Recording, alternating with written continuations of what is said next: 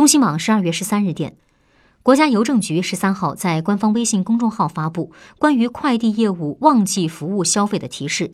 今年十二月十二号全天邮政快递企业共揽收邮快件四点零一亿件再创历史同期新高。十四号起我国雨雪天气发展增多部分地区有雨雪天气将对邮快件作业造成一定影响。